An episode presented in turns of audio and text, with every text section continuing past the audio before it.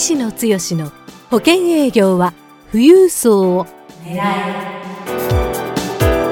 この番組は相続事業承継コンサルティング協会代表理事の石野剛が年々厳しさを増す保険業界で生き残っていくための富裕層営業術について協会員の成功事例を交えながらリスナーからのご質問にお答えする番組です営業のヒントをぜひつかみ取ってください。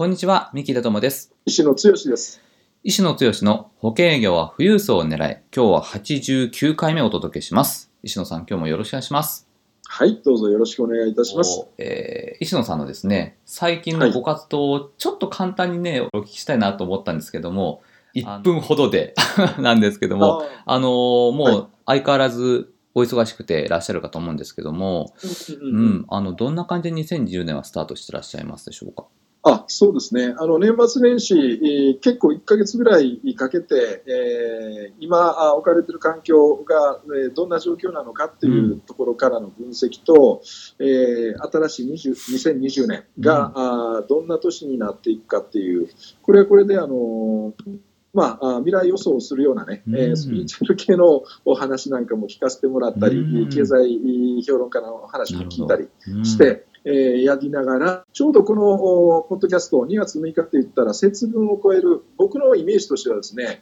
年末年始で事業計画を立てて、うんえー節分のお春から、今年は2月4 3日が節分で4日から年度スタートっていう感覚があるんですけそうども、ですよね。はい。そういう意味ではうん本当に、えーちょうど、えースタートしたあーうんこのタイミングのポッドキャストということになりますけども、私のテーマは、えー大きな部分で言ったら、まあ、あーもうお私もそれなりのキャリアになってますので、うん。自分の持ってるキャリアをどう、おまあ、世の中していただいた部分、まだ大したところまでは行ってませんけども、これをみんなで、えーノウハウを、お僕のものも提供させていただきますし、うちはあ相続事業承継コンサルティング協会というコミュニティ、えー大きなコミュニティがありますので、うん。このメンバーのノウハウを結集して、それを再編成というかですね、うまくまとめて、え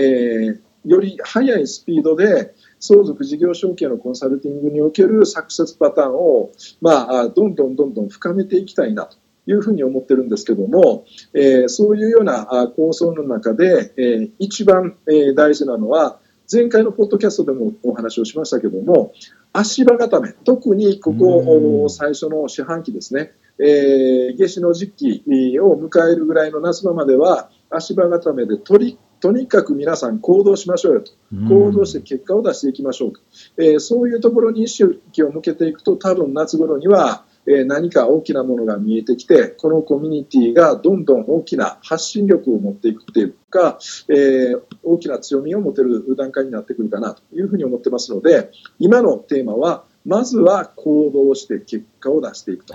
いうところにあります。はい。ありがとうございます。ではですね、あのーそのあたりも多分今日のご質問に関わってくるところかと思いますので、えーはいでは質問の方に入らせていただきます。はい。えー今日はですね、えー S さんからいただいたご質問です。はい。話は聞いてくれるのになかなか契約にならない場合、背中を押すようなはい必勝トークを教えてください。というご質問です。はい、先週もですね、クロージングがうまくいかないっていう話、まあ、そうですね。今回も近いお話かもわからないですけども、なかなかに契約にならない場合、これも私もお一社専属のタイミングぐらいの時にはあよく経験した。うん。だから、ああと一歩、どんな話をしたら、うん。あのお客様から契約がいただけるのかっていうことを悩んだ時期も確かにありました。うん。で、えーその必勝トークっていう部分ですね。はい。えーここの部分、えー端的にお伝えできるような必勝トークがあれば、あー本当にいいんでしょうけども、うん。うん。ここの部分に関してはですね、はい。ただ、あ僕の中では、必勝トークという発想は、あくまでも、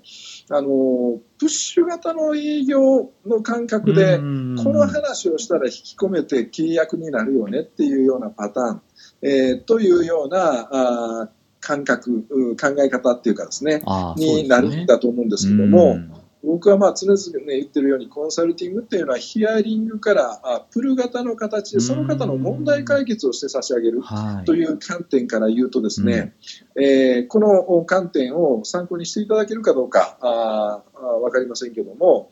必勝トークではなくって多分その方がクロージングっていうかあ話をしてるのに契約の意思を表してくれないっていうのは、何が原因なのかということを考えられるといいと思うんですね。で、その場合は、この話をプッシュすることによって、よし、契約するっていうような、そういうパターンを強みにするプッシュ型の営業の方もおられると思うんですけども、えー、僕はこういう時に何を考えるかって言ったら、はい、その方が契約を考えてるんだけども、あと一歩踏み込めないなっていう何がしかの理由がある。要は、この問題が解決してないがゆえに、この提案に対して乗れないんだっていう、多分そのサインの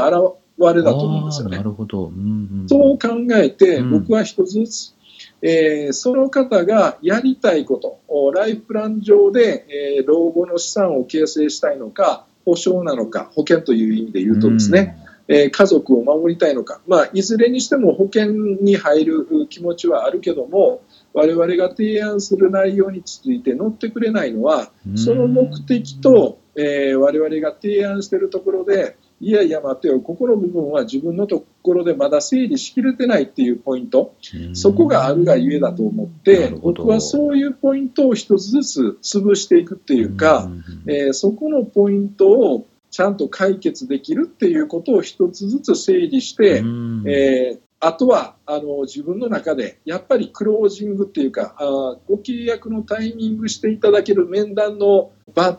ていうか、うあ要はクライマックスの面談ってあると思うんですよね、はい、ここで決めるっていうような、うん。うん、だからそこのところに行くまでにちゃんとここもスキルが必要になると思いますけどもその方がやりたい目的に思っていることを叶えられるような提案をするにあたって今、大体8割、9割までのところが、その方にとってはいけるけども、一つ、二つの部分がネックになってるのかな、どうなのかなと、そこの部分を抑えきった上で、そこの問題解決をして差し上げるっていうことをね、観点として置く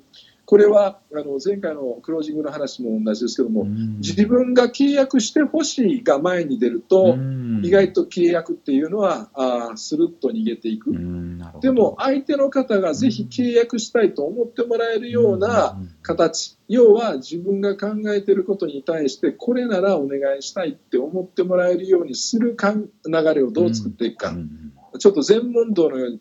難しい、えー、話の仕方かも分かりませんけども、うん、この辺りのことができるようになると、ほとんどのお客様がイエスを言ってもらえる、クロージングっていうか、契約の精度がほぼほぼ上がってくる。多くの保険セールスパーソンで、えー、きっちり MD だとかあ大きなあ安定した業績を上げている方は自分の場合で、えー、ここまでいったら、まずお客様ご契約していただけるっていうような、もうその間合い感をもう持ってるんですよね。なるほど。はい。えー、だからその間合いにたどり着くために何をしたらいいのかっていうところを真剣にというか、あ考えながら、日々の、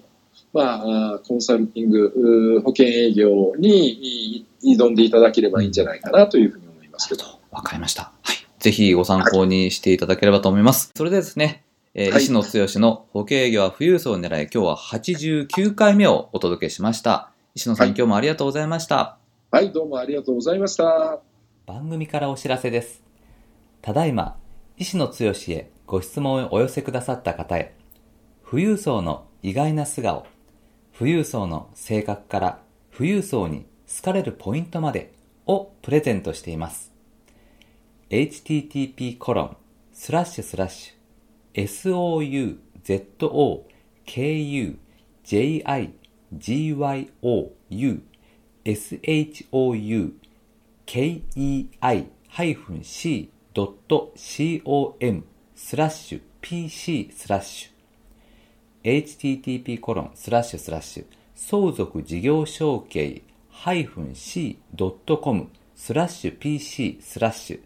で受け付けています。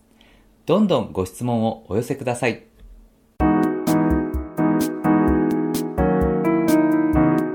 今回の番組はいかがでしたか？番組では医師の強への質問をお待ちしております保険営業は富裕層を狙えで検索していただきこの番組のホームページからご質問をお寄せください。それでは次回の番組を楽しみにお待ちください。